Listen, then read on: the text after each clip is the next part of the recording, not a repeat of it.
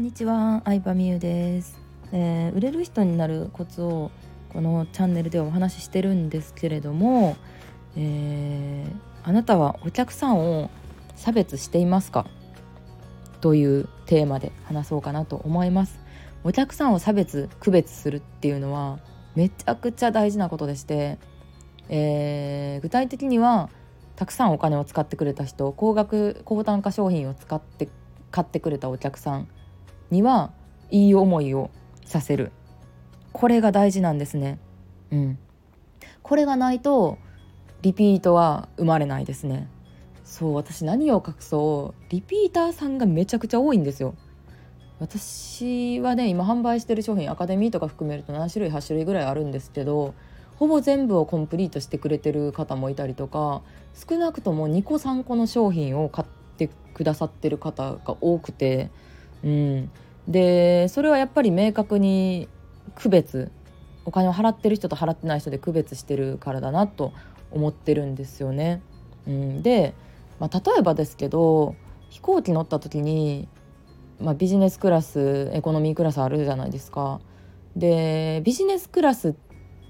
埋まらなくても席空いてるわけですよ。でエコノミーの人がさビジネスクラスうん、この席嫌やからビジネスに座らせてって言った時にさ絶対ビジネスに座らせちゃダメなわけですよ。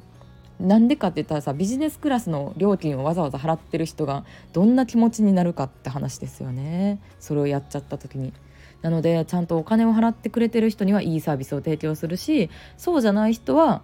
それ相応のサービスっていう風に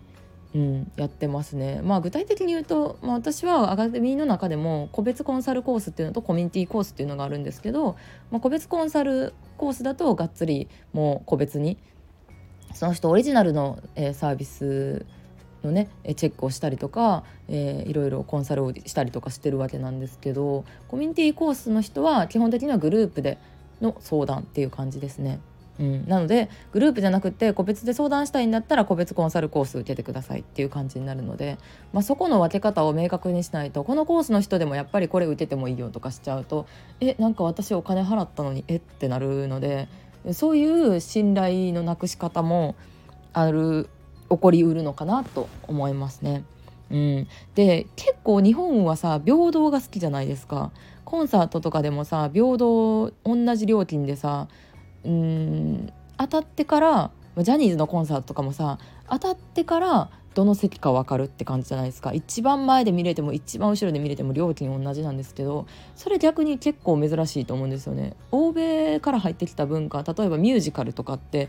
ミュージカルとかクラシックコンサートって S 席 A 席 B 席って明確に分かれてていい場所で見たかったら S 席で1万5,000円とか。えでお金ない人は B 席で、まあ、5,000円とか6,000円っていう感じになるんですけど明確に分かれてるんですよね。うん、で、まあ、飛行機とかもそうなんですけどやっぱり高い料金を払ってくれてる人のおかげで、まあ、その会社が成り立ってるみたいなところもあるのでちゃんと区別することは本当に大事だなと思いますね。うんまあ、でも、まあ、例外的なのがあってその高単価サービスを売っていくために体験を受けてもらうっていう意味であのお試しみたいなので話すとか、えー、サービスをお試ししてもらうっていうのもありなんですけど、えー、やっぱり継続して受けてもらうことが大事だと思うのであくまでもお試しっていう感じですね。うん、そうだからお金を払った人にちゃんとあ受けてよかったなとか話せてよかったなとかって思ってもらう体験っていうのが何より大事でついついさこう売り上げを上げようと思ったらさ新規新規ってなるんですよね。うん、えこれさ絶対みんなもさ経験あると思うけどさ携帯電話会社ってさ新規の人にはいろんなサービスするけどさずっと私ドコモなんですずっとソフトバンクなんですってやってもさほとんどさ何の特典もないじゃん。たまに最近なそれに気づいて始めキャンペーンとか始めてるところもあるけどなんか嫌じゃない？うん。まあもちろんこう売り上げ増やすためには新規増やす大事さは分かるんですけどなんかねずっとこうね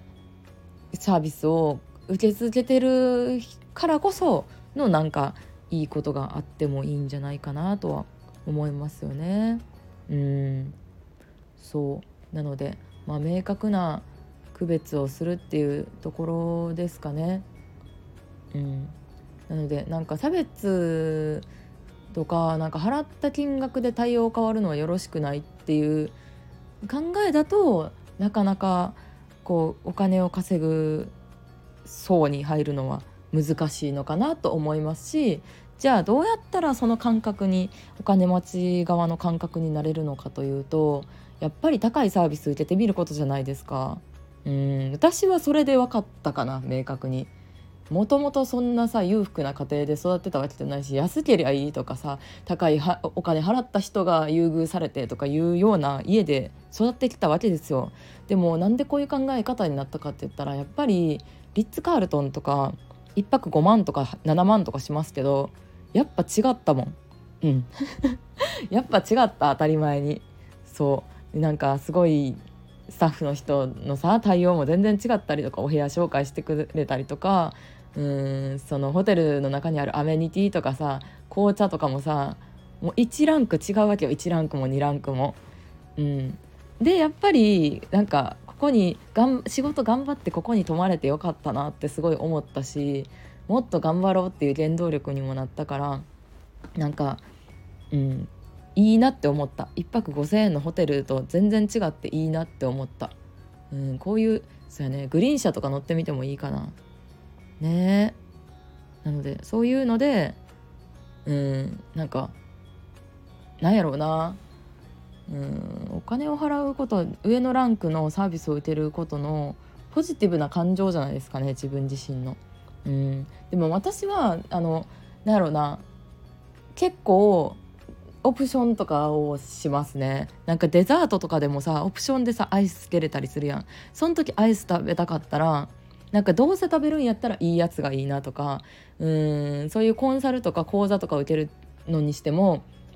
例えば主催者の人と直接話せるコースとオンラインで学ぶコースあったら基本的には直接学べるコースにしますね。だってどうせ受けるんやったらなんかその主催者の人に自分の存在も覚えてもらえへんってめっちゃ嫌やし、うん、覚えてもらうイコール宣伝広告費みたいな感じなんですよね言ったら。そこで結果出したらその人に自分のこと紹介してもらえるかもしれんやんでぶっちゃけ私それでここまで来たってここまでこういろんな人に知ってもらえたっていうのがあるのでうんなんか分かってる人はそれを分かってるんですけどなんかねどうせ打てるんやったら一番上のコースっていうのは結構思いますね。はいということでえ今日は何の話だったっけ？ちょっとテーマまた忘れちゃったんで話してるうちに忘れちゃうんですよね。忘れちゃったんですけどあお客さんを差別しましょうというお話でした。はい。えー、あんまりこういう話って聞くことないと思いますがやっぱりこうビジネスでうまくいってる人は例外なく全員が、えー、実践していることだと思うので、えー、当たり前にしてもらえたらなと思います。ではでは。